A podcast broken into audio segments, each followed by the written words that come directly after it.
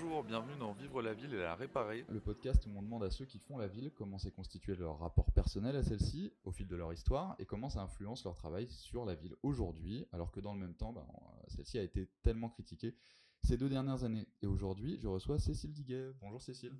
Bonjour Maxime. Euh, alors Cécile, on se tutoie dans la vie, donc euh, tu permets qu'on se tutoie euh, dans le podcast à toi? Complètement. Ok. Alors, la première question, bah déjà, est-ce que tu peux te présenter pour les auditeurs euh, en quelques mots? Alors, ça peut être, enfin, en quelques mots ou beaucoup de mots si tu veux. Ça peut être ta fonction aujourd'hui, tout simplement, ou ton parcours, ou tes hobbies par rapport à la ville. Enfin, juste voilà, qu'on te resitue par rapport à la ville. Euh, eh bien, je suis urbaniste aujourd'hui à l'Institut Paris Région. Euh, pour dire ce que je fais actuellement, donc je suis plutôt du côté études on va dire, euh, moins dans l'opérationnel. Je l'ai été, hein, évidemment. nous, on s'est rencontrés à Urban Act, donc on a été plus près du, projet et ensemble. Et euh, avant, je travaillais à la Pure, donc euh, voilà, toujours un peu dans ce monde des agences d'urbanisme. Et voilà, donc moi, je, j'aime beaucoup la partie, on va dire, réflexion, prise de recul, analyse de, de ce qui émerge, de ce qui, de ce qui de ce qui se fait jour, voilà, petit à petit dans les villes. Ok, ouais, avant, tu étais en, oui, étais en agence d'urbain, plusieurs agences, excuse-moi, mais je ne resitue pas l'intégralité de ton parcours. Alors, l'intégralité de mon parcours, j'ai commencé en vrai en, cabinet, euh, à l'hôtel de ville à Paris, euh, à la fin de Sciences Po. Et euh, j'ai travaillé en cabinet pendant un an et demi. Ensuite, je fais le cycle d'urbanisme. Ouais, de, Sciences Po. De Sciences Po, toujours. Et euh, c'est à, la suite de ça que j'ai travaillé à la Pure, donc l'atelier parisien d'urbanisme, pendant 5-6 euh, ans. Je suis repartie à Londres un an euh, en master de urban design à la Bartlett School parce que j'étais Sciences Po, donc j'étais un peu loin des aspects, on va dire, spatiaux. Mhm. Et ça m'intéressait beaucoup, ça m'avait toujours beaucoup intéressé. En vrai, d'ailleurs, quand j'étais au lycée, je voulais faire archi, mais on m'avait dit que c'était complètement bouché. Tu veux dire qu'à la Bartlett School, c'était plus opérationnel, plus spatial, plus, plus proche de l'archi que, que, ce que, que ce que tu avais bah, fait Complètement. Et j'étais avec beaucoup d'architectes. Donc, euh, je faisais enfin, en quelque sorte, euh, ce que j'avais pas pu faire avant, même si c'était pas la même chose que faire une école d'archi. Mm. Et après ça, voilà, je suis allée bah, j'ai rejoint Urbanac pendant 4 ans, et puis l'Institut en 2015 institut dont j'étais au début chargée d'études. J'ai beaucoup travaillé sur les questions d'urbanisme transitoire et d'infrastructure numérique. Et depuis deux ans, je suis directrice du département urbanisme, aménagement et territoire. Et avec du coup une dimension spatiale ou euh, est-ce que la, la, non-architecte qui est en toi mais qui aurait bien aimé euh, euh, est, satisfaite de ça? Je suis satisfaite, mais c'est vrai que à l'institut on est quand même assez macro, hein, on, est à l'échelle régionale, donc j'essaye régulièrement de pousser les sujets plus spatiaux ou des visions en fait. C'est des, pour moi c'est aussi des, c'est des sensibilités. par exemple sur quand j'ai commencé à travailler sur l'urbanisme transitoire enfin dans la grosse étude que voilà j'ai publiée en 2017, euh, il y a, y a un, chapitre sur quels sont les espaces, les types d'espaces que crée euh, l'urbanisme transitoire. Donc euh, vraiment d'une façon, enfin à la fois, enfin les espaces, dire de convivialité, enfin quel type d'espaces sont créés et comment ils sont créés. Donc moi j'essaie d'apporter ces regards régulièrement et d'être sensible à ça. après, bon, c'est sûr qu'à l'institut, c'est pas, enfin c'est c'est c'est ce qui le différencie l'Institut de la Pure aussi, c'est mmh. euh, qu'on est à, enfin c'est 12 000 km la région quoi. Mmh. Et donc euh, forcément on est beaucoup moins micro, on est beaucoup moins euh, spatiaux, mais je suis très contente quand même. Ouais, ouais. Et puis comme tu dis, il y a des des, des sujets micro. Enfin, quand tu parles d'urbanisme transitoire, c'est à la fois un, enjeu et un sujet qui concerne d'ailleurs presque le monde entier, j'allais dire, et en même temps, euh, dans les fesses, ce sont des tout petits espaces. Donc, euh, as, Complètement. ce truc-là. Euh, alors, bah, du coup, je te propose qu'on attaque les questions centrales de ce podcast. et donc, la première, qui est est-ce que tu peux nous raconter euh, pour toi, une expérience, euh, donc ce qui serait éventuellement ta première expérience euh, sensible de la ville, mais peu importe que ce soit la première ou pas, en tout cas une expérience ancienne qui te semble marquante dans, dans ton rapport à la ville, dans comment tu t'es construite par rapport à la ville? Bah, En fait, le premier souvenir qui me vient quand tu me dis ça, c'est donc moi en fait, bon, j'ai habité 5-6 ans à Angers quand, quand j'étais petite, mais après on a déménagé à Bordeaux. Et, euh, et, en fait, rapidement à Bordeaux, je me suis beaucoup promenée, j'ai beaucoup marché. Mmh. Et euh, notamment euh, sur la rive droite, avant qu'elle soit complètement transformée euh, par les opérations euh, d'aujourd'hui, le jardin botanique, les nouveaux logements, etc. Tu veux dire que tu as grandi dans le Bordeaux d'avant euh, Avant, Ju- avant tout, le tramway, avant Juppé. Complètement. Puisque moi, je, je suis partie de Bordeaux en 97, je crois, ou 80, ouais, 97. Et donc, en fait, au moment où Juppé allait entamer toutes les grandes transformations. Donc, j'ai connu la ville avec aucun rapport au fleuve, à la Garonne, avec les... euh, voilà, enfin, on était, c'était vraiment euh, des euh, clôtures énormes, des hangars, enfin, sur toute la longueur des quais, là où aujourd'hui il y a le miroir d'eau. c'était très ouais assez hostile industriel et en même temps avec sa beauté hein, mais et sur la rive droite de l'autre côté Ouais. qui était qui est historiquement la rive moins moins développée hein, bien qu'elle le soit maintenant mais euh, c'était une sorte de no man's land étrange euh, très euh, bah, où je pense que la biodiversité pour le coup était très très épanouie. Euh, et on avait encore il y a encore des maisons. Alors c'est ce qu'on m'avait dit à l'époque je sais pas si c'était une légende urbaine ou quoi mais on m'avait dit là-bas il y a encore des maisons qui ont été démolies par les bombes pendant la guerre et tout et qui n'ont jamais été re- reconstruites. et tout. Et c'est vrai qu'il bon, y avait euh, voilà des, des maisons euh, à moitié démolies enfin bon de là à ce que ça soit des bombes je sais pas mais euh, il y avait cette ancienne gare qui est aujourd'hui un cinéma euh, euh, avant qu'on puisse traverser en fait la Garonne en train Euh, il y avait ça donc c'était un bâtiment ancien et ensuite ce- ce- ce- ce- cette euh, ces espaces vraiment de moitié urbain, moitié friche, euh, mais que moi j'ai beaucoup affectionné. Et en plus de cette rive droite, on voit euh, la rive gauche et on voit donc la place de la Bourse et on voit toute la ville de Bordeaux qui se. Donc c'est comme un, un petit belvédère, enfin je sais pas, en tous les cas, un, un espace pour voir la ville autrement. Et, et je pense que ça, c'était. euh, Enfin. dans les explorations urbaines que j'aimais déjà faire, parce que j'aimais bien marcher, j'ai toujours bien aimé marcher, c'est une marquante. Là, t'as quel âge quand tu. à peu près, Bah, là, ce truc euh, je pense que j'ai euh, peut-être 14 ans. Ouais, t'es ado, quoi. Ouais, je suis ado, Ouais. quoi. Je suis ado. Bah, j'ai un vélo, je marche, je suis assez libre. Et puis mon lycée est pas très très loin non plus, en fait. Ouais. Et voilà, donc ça, c'était, c'est, c'est un des souvenirs marquants qui me vient. En même temps, ce... enfin, la rive droite existe toujours, euh, Oui, factuellement. tout à Et fait. euh, effectivement, elle a beaucoup changé, mais elle est aussi justement exploitée aujourd'hui pour son potentiel de, de point de vue sur Bordeaux. Enfin, je sais que pour l'avoir pratiqué il n'y a pas très, enfin, il y a pas trop longtemps, si ça remonte à quelques années déjà, mais euh, je veux dire euh, post euh, Darwin, post tout. Mm. Enfin, je veux dire sur les années euh, sur le, le- le- le- la rive droite telle qu'on la connaît plus ou moins aujourd'hui. Et effectivement, il y a plein de bars avec des Oui, points de vue. maintenant, y oui. le, le parc dont j'ai oublié le nom là. euh, Ben, le jardin botanique. Ouais, le jardin botanique, mais euh, je pense Ah, y je- avait un Oui, nom, il a peut-être euh, un autre nom, mais j'ai propre, oublié. mais bon, bref, peu importe. Puis il y a des guinguettes, ouais, il y a des sortes y de guinguettes. Il y a chez Alric. euh, Et, euh, et du coup, je sais, oui, j'imagine que tu es évidemment retourné dans tous ces coins-là euh, depuis. Et euh, je sais pas ce que ça te fait, toi, euh, pour l'avoir euh, connu avant. Je. Euh, je j'ai pas particulièrement de nostalgie par rapport à cette époque. Euh, parce que je trouve qu'en en tous les cas, les berges ont été assez bien préservées en tant qu'espace euh, un peu naturel. euh, avec, bon, évidemment, les cafés, c'est pas ouvert à tout le monde, mais.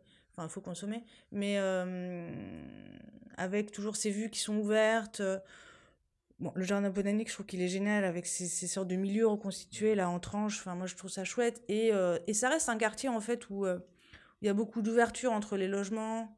Enfin, en tous les cas, pour ce qui est vraiment de la partie la plus proche du fleuve, je la trouve plutôt réussie.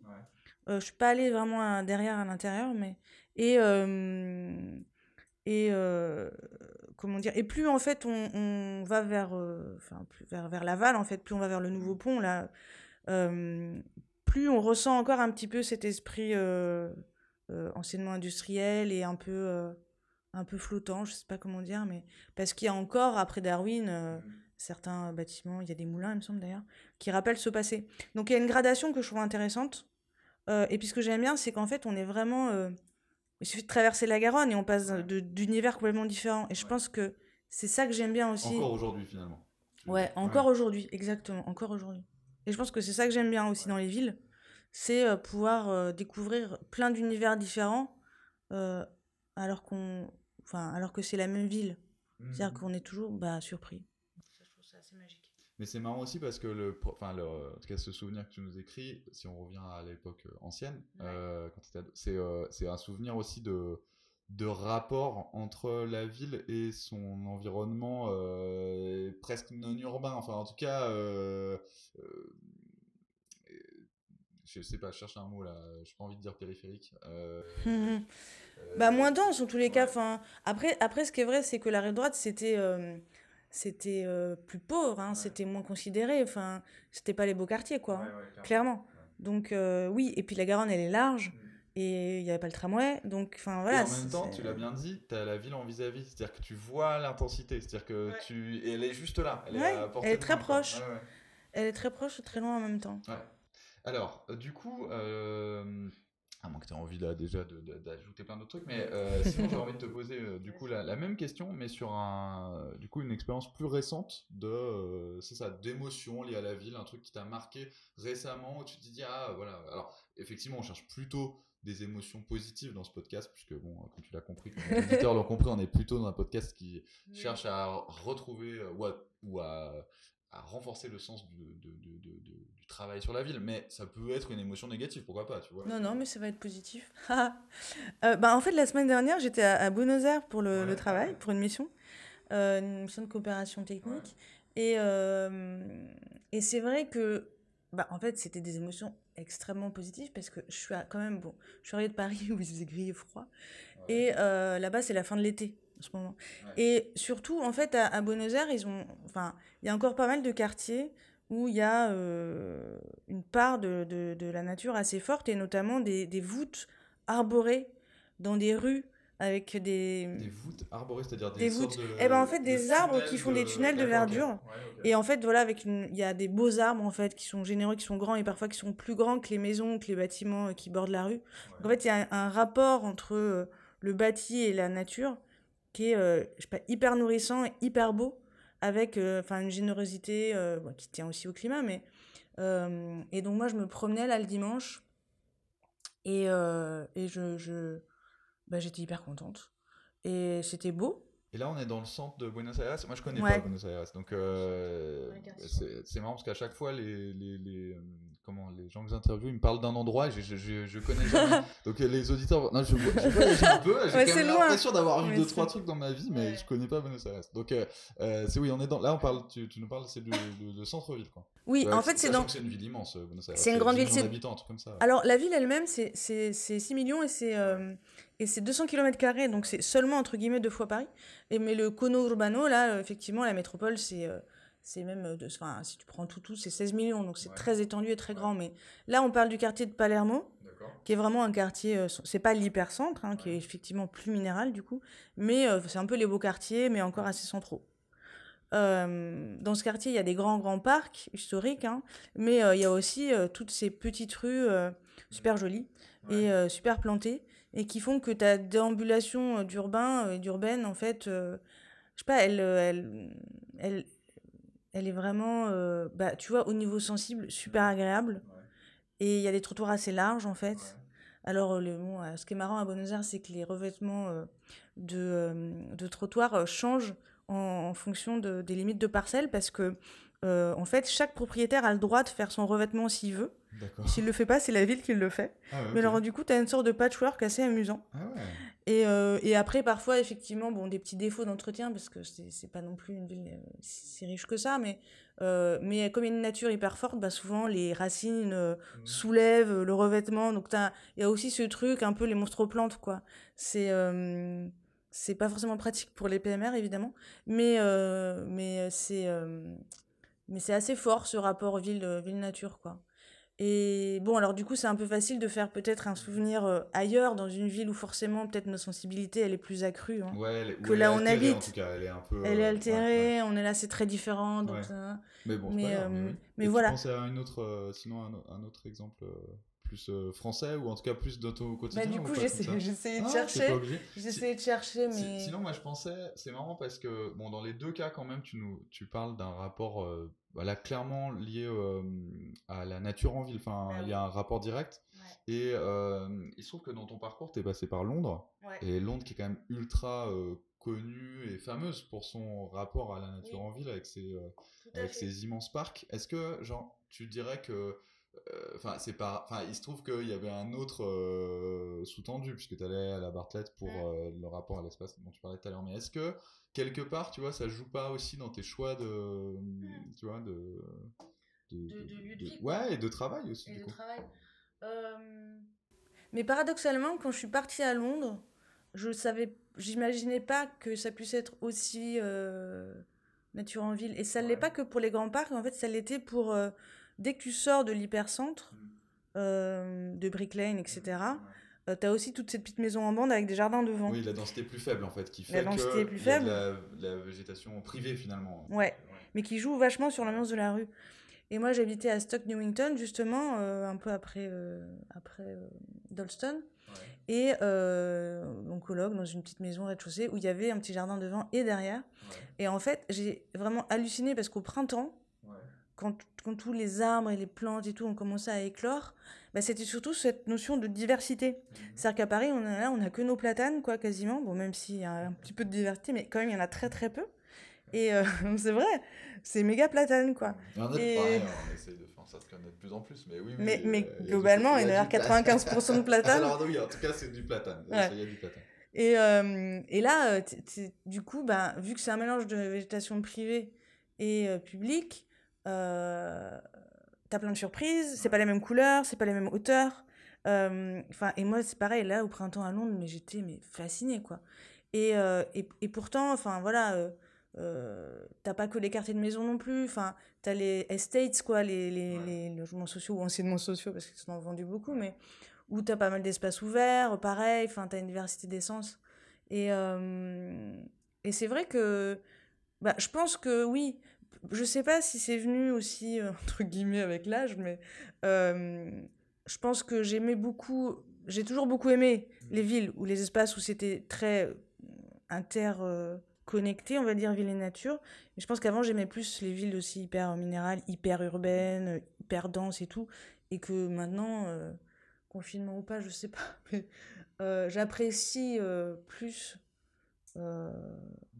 les ouais, les quartiers, les rues qui sont euh, avec lesquelles on se connecte à la nature, quoi. Ouais, en même temps, même ton le souvenir ancien que tu citais, en tout cas, c'était un, voilà, un rapport peut-être ça a toujours euh, été là. Ah, finalement. Je sais pas, mais ça, ça, ça, c'est ce que ça suggérerait, ouais.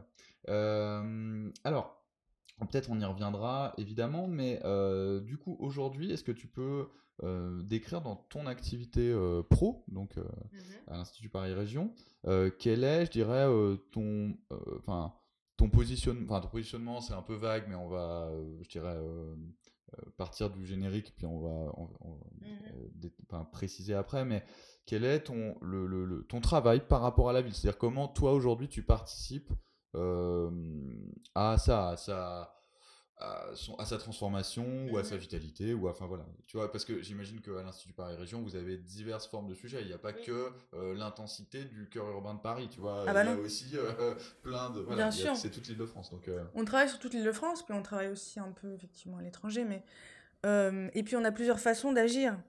Parce que on a on a des travaux en direct avec la région la métropole ou les territoires.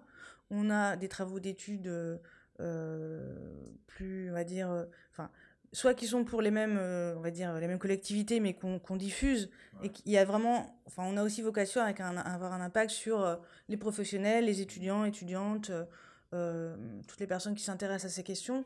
Ah, via, les, via les études et les publications. Les études et les publications, effectivement. Et, et après, on organise aussi des conférences, des événements. Enfin, on a plein de façons, on va dire, de, de faire passer des messages.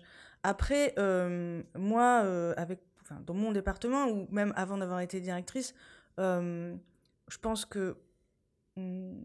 Enfin. La question n'est pas si facile, mais je pense que là où j'ai voulu appuyer, enfin, où, bon, la question de l'urbanisme transitoire, elle semble lointaine de la question de la nature en ville, mais pas complètement, parce qu'en fait, qu'est-ce que c'était pour moi? C'était des façons moins génériques de faire la ville, de fabriquer des écosystèmes urbains d'ailleurs peut-être plus que des villes, mais parce qu'y compris dans ces lieux-là, souvent il y a un soin euh, qui est donné euh, aux jardins, à l'espace, aux espaces naturels, enfin pas tous, mais ceux qui le peuvent. Hein. Euh, voilà, même aux, grands voisins, tu avais des espaces, un peu de potager, au, au grou. Aujourd'hui, bah, tu en partie une pépinière. Enfin, voilà, il y a il y a, ces aspects-là qui sont mêlés et qui sont mêlés de façon complètement novatrice, différente, alternative à ce qu'on enfin comment on va faire la file d'habitude ou bah la direction d'espace vert va faire son parc ou dans la ZAC machin après enfin tout le monde est un peu saucissonné entre ses compétences ce qui va gérer derrière comment ça doit être développé etc alors que bah, le restaurant territoire c'est quelque chose de plus organique de plus mélangé. Et mmh, je pense que le fait de travailler là-dessus c'était dans l'idée de enfin de pouvoir imaginer faire des villes et des territoires enfin des quartiers avec une âme euh, et, euh, qui soit pas euh, oui qui soit plus fonctionnaliste qui soit pas ouais qui soit pas standardisé si je résume. Mais du coup j'ai envie de dire que que cette idée de nature enfin c'est un peu l'idée de que ça pousse quoi. Que ça pousse de façon y compris un peu folle mais euh, du coup, là, tu, enfin, tu reparles de la nature en vie. Alors, je me dis, est-ce que. Parce que, évidemment. Ah, parce que j'essaie de faire le lien. Ouais, bien sûr, tu as raison. Mais en même temps, euh, je, évidemment, je tu, enfin, avant l'entretien, tu connaissais un peu le principe du truc. Enfin, là, tu te cueilles pas comme ça au débeauté. Est-ce que c'est un lien que tu faisais, toi, déjà au préalable Ou c'est. Euh, ou finalement. comment dire Tu vois, tu te tu t'en aperçois là, euh, tu te dis bah finalement oui, si je dois faire le travail de retracer euh, mon, mon pourquoi, euh, notamment j'ai voulu travailler sur l'urbanisme transitoire, tu vois entre autres, parce qu'il n'y mmh a pas que ça. et d'ailleurs, avec plaisir, tu me parles de, je dirais des autres champs de, mmh de ton de ce que tu fais aujourd'hui à, Institut Paris Région. Mais est-ce que c'est quelque chose ouais, que tu réalises a posteriori ou est-ce que il y a, tu vois, as ça a toujours été quelque chose d'assez conscient en fait dans ton mmh. travail? Je pense que euh, non, alors je, fais le lien un peu là maintenant parce que j'y réfléchis, mais je pense que le côté plus, euh, enfin, un peu organique, euh, pas silo quoi, de ma pensée urbaine à moi en tous les cas, et de mes envies et de ma sensibilité urbaine, elle était déjà là, et c'est pas pour rien que j'ai commencé à travailler sur ce sujet. Mmh. Et aujourd'hui, par ailleurs, un de mes sujets dans le département où je travaille, c'est justement d'être beaucoup plus articulé aux questions euh, pour le coup, de nature en ville, de biodiversité euh, euh, et de. Enfin, et, et, vraiment cette pensée écosystémique voilà, qui, qui permet de comprendre quelles sont les relations entre différents éléments, quels sont les effets rebonds, etc. Et, et je pense que si on essaie de tirer le lien et de faire la psychanalyse de tout ça, mais je pense que c'est probablement parce que moi, mon mode de pensée et ma façon de, de, de voir les choses euh, elle n'est pas catégorisée, quoi. C'est pas des petites boîtes, quoi, les unes à côté des autres, que j'essaie d'agencer, quoi. C'est plutôt une grande carte avec, je sais pas, des, fils qui se tissent les uns avec les autres. Alors c'est plus compliqué à démêler, hein, forcément, mais justement, l'objectif, c'est pas de le démêler, c'est peut-être de le tisser de la façon la plus jolie. Mais, mais en tous les cas, je... Enfin, c'est vrai que j'ai un peu une difficulté, quelque sorte, avec les pratiques très comptables de l'urbanisme, de la planification. Je sais que c'est nécessaire, mais tu vois, aujourd'hui, on parle de zéro artificialisation nette, donc on doit calculer le nombre d'hectares qu'on a consommé, euh, puis on va compenser, puis renaturer, etc. On est sur des visions euh, qui sont euh, très désensibilisantes pour le coup, qui sont pas du tout, qui n'atterrissent pas, enfin, qui, qui, sont, qui sont désincarnées. Je, voilà, je dis pas qu'elles sont pas nécessaires, mais il faut, faut pas qu'elles soient, qu'on ait uniquement celles-là. Ouais, ouais, je comprends. Oui, oui, euh, euh, je pense qu'on va être euh, comment d'accord tous les deux, et évidemment que le, le, zéro artificialisation, le zéro artificialisation, ah, c'est pénible ce truc. Je pense que tout le monde, le ZAN, bute sur ce truc-là, c'est horrible. et, évidemment pas là pour rien, parce que le, je dirais la, la, la, la, la bataille scientifique sur le fait qu'il faille réduire le, comment l'étalement urbain et, et exactement est, bien là est bien posé. Donc donc évidemment que sur l'intention tout le monde est d'accord. Mais après oui, oui je, vois ce que tu veux dire sur le fait que ce soit justement désincarné d'un rapport à, bah, au, sol, au, sol, au, spatial. Et ça me fait penser à tout à l'heure enfin tu, parlais de enfin de, de comment d'urbanisme transitoire et dans son rapport à à sa concrétisation. Enfin, tu as aussi parlé du patchwork, des, euh, des, euh, revêtements, des de... revêtements, de... Buenos Aires, tout ça. Et ce qu'on a beaucoup vu, moi, ce que j'ai expérimenté à Paris, dans, euh, justement, quand il y a eu un gros boom là, de l'urbanisme transitoire, ou en tout cas de, de, ouais, de l'aménagement éphémère de, des espaces publics, mmh notamment au premier confinement, mais pas uniquement. Enfin, ça Évidemment, il y avait d'autres exemples avant, hein, je dis pas que ça a mmh. démarré là, évidemment, mais il y a eu un, gros boom à ce moment-là, et avec des patchwork, alors euh, parfois heureux, parfois ah moins heureux, ah euh, avec les complexités de gestion que ça, euh, que ça appelle. Est-ce que, tu vois, dans le... comment Est-ce que toi, j'aurais envie de dire celle qui aussi aimait bien, tu vois, les, les, friches vraiment euh, un peu brinzingue de, de Bordeaux. Euh, enfin, comment, quel, rapport tu as avec ça? Mmh. bah, En fait, ce qui est marrant, c'est que je pense que le, comment dire, le fait que j'aimais ces friches à Bordeaux, c'était avant de savoir que je voulais faire de l'urbanisme. et, et c'est amusant parce que du coup, j'avais une vision très uniquement sensible. D'ailleurs, je faisais des photos. Et pas du tout euh, dans l'idée de la transformation, mmh. Tu vois, ou de qu'est-ce qu'on peut en faire. Ça. Donc déjà, ça c'est marrant. Mais ensuite, euh, par rapport au... Donc du coup, moi je dis plus que c'est de l'urbanisme tactique quand c'est sur l'espace public. Mais et, effectivement, euh, toutes ces terrasses, en gros, enfin, euh, qui, sont, qui sont apparues. D'ailleurs, il y a, y a Encore Heureux qui a fait un article dans le livre La, beauté d'une ville, où on voit une... Enfin, ils ont pris plein de photos et on voit toute la diversité de la créativité plus ou moins heureuse, effectivement, des terrasses. C'est, l'article est très intéressant. Mais moi, je vois ça comme. Euh, enfin, tout ça, je vois ça comme l'émergence quand même d'une sorte de, pouvoir d'agir d'un certain nombre de personnes, euh, y compris commerçants, enfin voilà, sur la fabrique de l'espace public ou de la ville ou de. Voilà, en général, que ce soit parcelle privée ou espace public, euh, qui évidemment, euh, si c'est pas un tout petit peu régulé, peut donner un peu n'importe quoi, y compris euh, sur voilà des terrasses qui, empêchaient les, PMR de passer, mmh. ce qui était vraiment problématique. mais en même temps, il y a une créativité de matériaux, etc. Donc moi, ce que j'aime bien dans tout ça, c'est montrer que bah, la ville, elle peut pas être, elle est pas faite que par des urbanistes en fait, et que tout le monde a une petite part d'urbanisme si on dit ça, enfin, au sens, on va dire, étendu, mais dans, sa, dans ses pratiques, que ce soit des gens qui euh, bah, font des jardins partagés, mmh. euh, que ce soit des gens qui font euh, voilà, des, des, occupations temporaires de lieux ou des terrasses provisoires. Mais moi, ce que je trouve intéressant, c'est, en fait, l'urbanisme, il y a toujours un, il y a un balancier un peu historique, on va dire, entre approche sur pont blanche, technocratique, venant, etc., hyper planificatrice, et, et action citoyenne, contestatrice,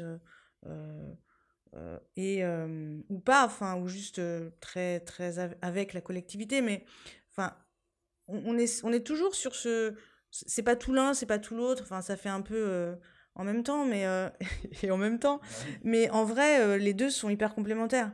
Et sauf que l'action publique surplombante elle a quand même toujours du mal en France à accepter ça en l'encadrant sans être trop intrusive.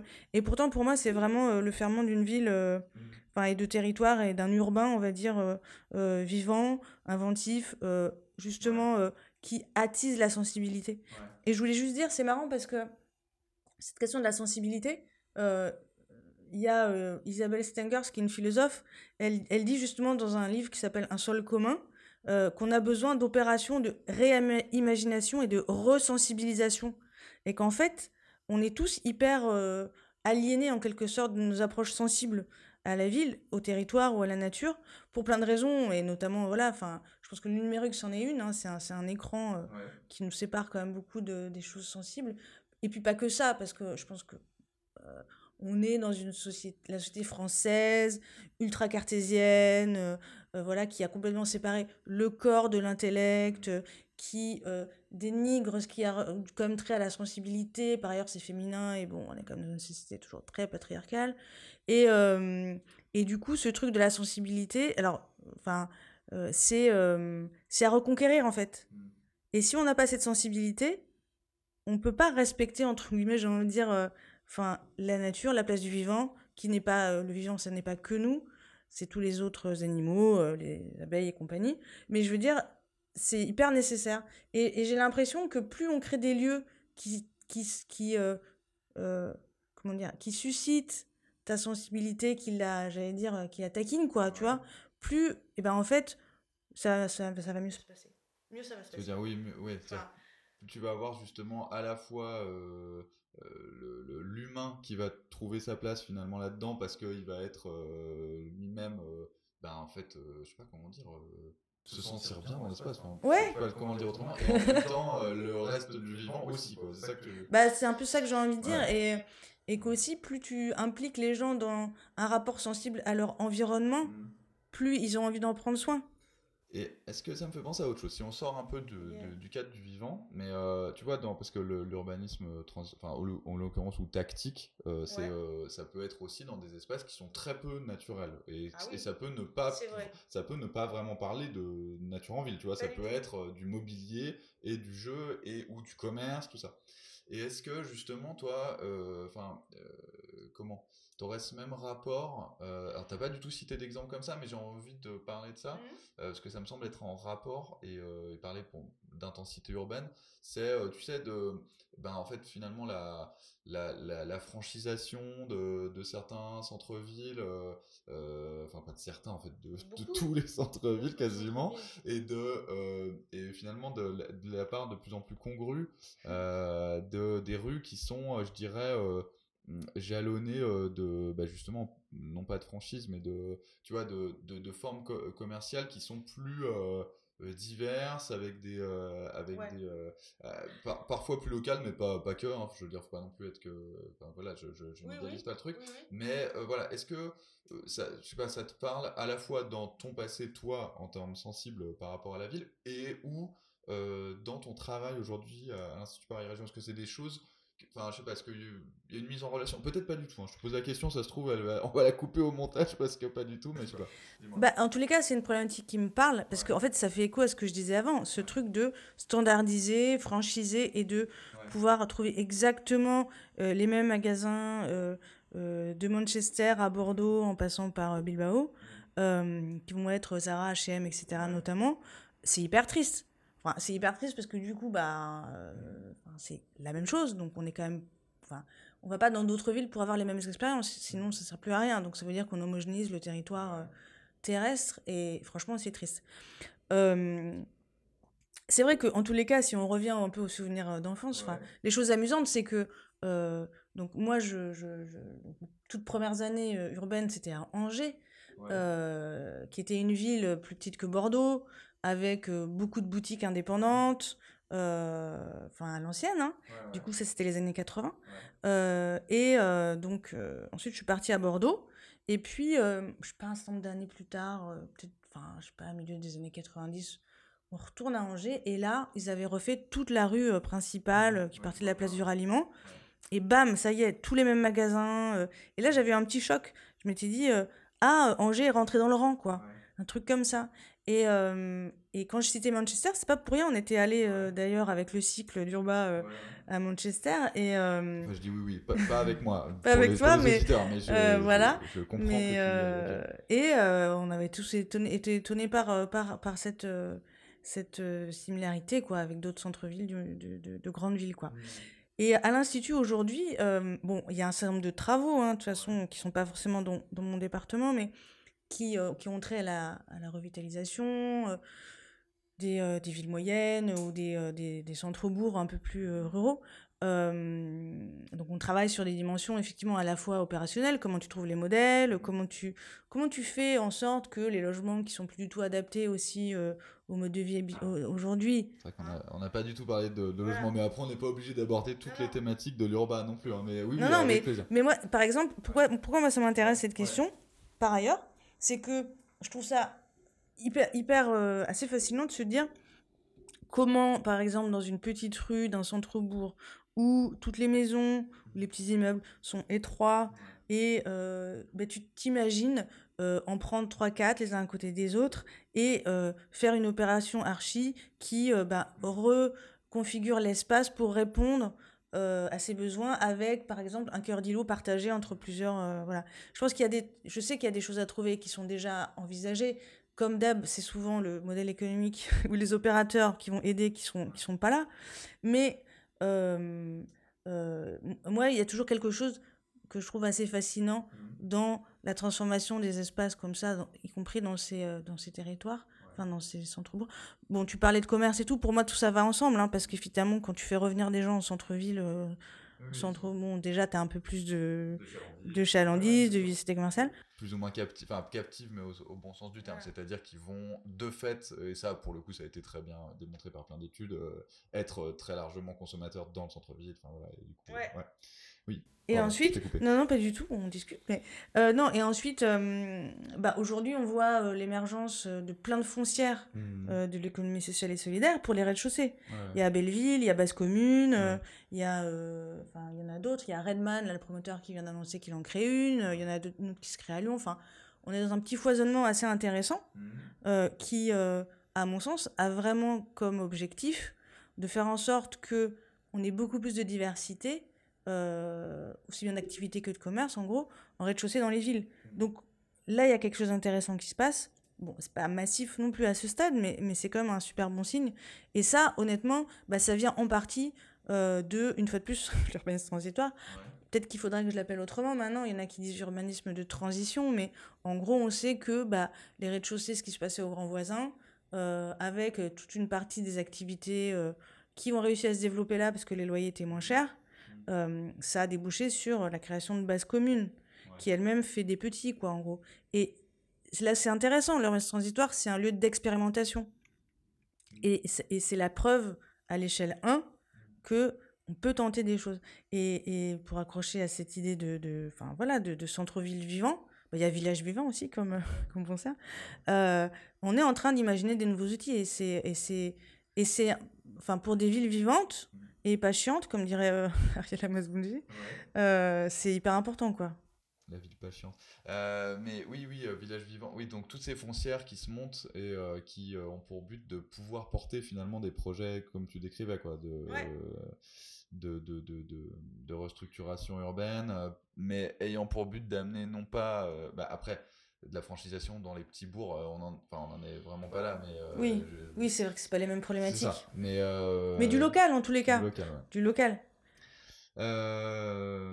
ok, et alors justement, bah, est-ce que toi tu identifierais des choses qui aujourd'hui seraient des sortes de. Là, on est vraiment sur un côté un peu technique, mais par rapport à tout ça, des, ce qui seraient des freins où tu te dis, ouais aujourd'hui euh, il manquerait ça enfin tu vois euh, j'ai envie de dire tu as déjà un peu ouvert la porte là sur le sur les foncières mais euh, tu, vois des oui même même même si c'est très technique pourquoi enfin voilà sans toi libre mais des trucs qui manqueraient tu vois qui seraient vraiment de l'ordre de, du réglementaire de non en fait moi au-delà de au-delà de d'éléments réglementaires enfin si sur les éléments réglementaires je ne sais pas comment, mais il y a une façon de trouver euh, des espaces dans les PLU, donc dans le côté vraiment euh, règlement et zonage, qui, euh, comment dire, qui permettent de trouver des zonages, des OAP ouvertes ou blanches, je sais pas comment on pourrait dire, enfin au sens autorisante, mmh. pour des usages alternatifs, mais sans que ça devienne non plus euh, une porte pour faire n'importe quoi, une porte ouverte pour faire n'importe quoi. Donc, bon, je dis ça, c'est un peu vague, mais euh, des OAP de mixité, des OAP de, voilà, de, diversité maximum. Euh, Parce que qu'est-ce que tu lui reproches l'outil donc ah. l'OAP opération d'aménagement programmé qui sont qu'on peut inscrire dans les PLU et qui permettent de en gros une sorte de cahier de prescription préalable à une opération d'aménagement mais qui est éventuellement enfin dont le montage particulier n'est pas encore. Euh, le montage n'est pas, est pas fixé, mais il y a des éléments de programmation. C'est-à-dire, on va dire, il y a tant de logements, il y a tant de. En général, c'est ça d'ailleurs. Il y a tant de logements. Oui, ou des axes et, euh, spatiaux. Deux, deux trois euh, axes verts, un petit chemin, quelque chose. Mais en fait, je dis ça pourquoi? Parce que dans les PLU, on assigne quand même des fonctions qui sont voilà, résidentielles, activités, industrielles, gna, gna, gna et un peu de mixité, mais finalement, on pourrait, euh, euh, on pourrait avoir justement des OAP moins fléchées, quoi, plus ouvertes en termes de, de combinaison de d'usage et euh, ou, ou, des OAP d'expérimentation, mais du coup qui puissent rester des OAP plus longtemps sans être des opérations. Mmh. Enfin, tu vois, bon, je dis ça, c'est un peu flou, mais ça, c'est des éléments euh, euh, ah, qui se discutent, tu vois. Une sorte d'OAP de l'urbanisme transitoire. En fait, oui, un petit peu. J'y reviens, hein, tu vas voir croire que c'est mon obsession, mais non, non, euh, mais euh, c'est intéressant parce que, en fait, ça serait un, non pas une modification de ce qu'est aujourd'hui l'OAP, mais ça serait plutôt un outil supplémentaire pour dire, bah, s'il doit se passer quelque chose, ça serait bien qu'il se passe ça comme ça. Et effectivement, on n'est pas forcément sur une opération d'aménagement. Bah ça oui. peut être un petit truc en fait. Voilà. C'est non, c'est hyper intéressant. C'est hyper intéressant. Ça, et puis ensuite, euh, ce qui manque, je sais pas si c'est pour un opérateur ou quoi, mais moi je trouve que. Alors moi j'ai toujours bien aimé la fête, hein. Euh, faire la fête. Et d'ailleurs, quand ah dans la vingtaine. Moi, j'aime pas du tout. j'étais, mais j'étais DJ et je faisais des soirées. En club et tout. Et ouais, ça, t'aurais pu le dire d'ailleurs dans ton rapport. J'aurais pu le dire avant. J'ai un rapport nocturne à la ville. Bah mais je peux le dire maintenant. Non, mais c'est vrai que c'est difficile à assumer à la première question. Mais maintenant, en fin d'entretien, on peut le dire. Mais surtout que j'étais euh, moins. Enfin, je veux dire, j'étais pas ado, mais quand. En fait, toute la vingtaine, j'organisais des soirées. C'est sûr que quand tu te lèves. Enfin, tu te lèves. Non, justement, tu te lèves pas. Oui.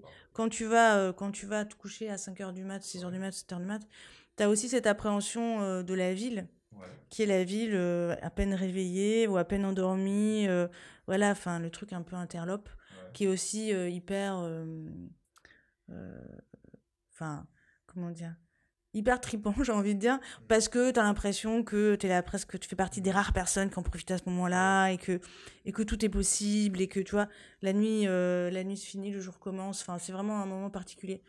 Et euh, ça, j'aime beaucoup. Et, et, et puis, je pense que c'est. Euh, comment dire Enfin, on sort du mainstream, quoi, à ce moment-là. Quelque Ouais, ouais. C'est moi, j'aime bien. Il y a vraiment un truc quand même. Enfin, y a... Parce que là encore, on est dans une espèce de rapport, même si c'est un rapport euh, dans le temps, mais euh, c'est encore la lisière de la ville, tu vois. Mm. ouais. On est... En fait, ça peut être le même endroit, mais quand il n'y a plus personne le matin et que le soleil se lève à peine, tu vois, t'es c'est j'ai envie de enfin moi je vois un, un rapport un peu direct à euh, mm. Sur la rive droite de Bordeaux tu regardes Bordeaux ouais. ah ouais. t'es, t'es, dedans mais en fait t'es un peu euh, dedans dehors c'est la lisière foisonnante un peu ah c'est ça la lisière foisonnante. L'amour de la lisière foisonnante. Ouais. Euh, non, c'est chouette, c'est chouette. Mais donc, du coup, attends juste. Oui, ah, pardon, je t'ai coupé. Mais je parlais de ça parce que, en fait, je pense qu'il n'y a plus assez d'espace de fête en ville.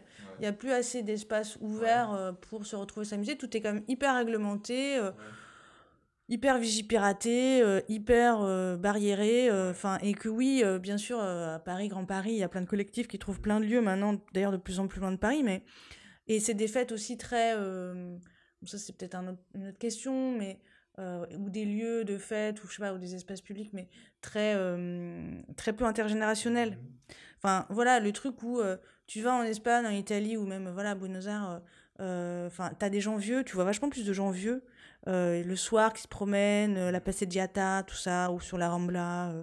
et moi, ça, c'est un truc qui me manque à Paris, je trouve. Après, c'est un rapport, enfin, il y a un rapport culturel qui est différent à l'espace public et historique. Mais, ouais. mais moi, j'aimerais bien qu'on change de rapport culturel à l'espace public et que bah, il soit plus ouvert, plus partagé, plus intergénérationnel. Je pense que c'est un rapport culturel, mais que dans d'autres villes ou petites villes, ça se mélange un peu plus. Mais bon, ça, il n'y a pas d'opérateur qui va nous obliger à changer de pratique. Et, mais peut-être qu'il y a des, des lieux plus autorisants à, voilà, je sais pas, à, à, à trouver et un rapport à l'espace public quand même un peu moins contrôlé, quoi. Mais bon, ça, ça, je pense que c'est une vision, c'est une expérience très parisienne aussi, le, le côté contrôle de l'espace. Euh, La police est très présente, plus que dans d'autres villes. Parisienne, franchement, je ne pas, hein, parce que c'est, tu crois pas que c'est un peu partout euh, pareil? Moi, j'aurais un peu l'impression que de ce point de vue-là, euh, que quelle que soit la taille de la ville, la question de la sécurité, la question de, tu vois, de rapport à ouais. L'éventuel, pas toujours heureusement, mais sclérose du, de l'espace public. oui, oui, c'est vrai, c'est vrai, c'est vrai. Oui, oui, c'est partagé. T'as raison. mais bon.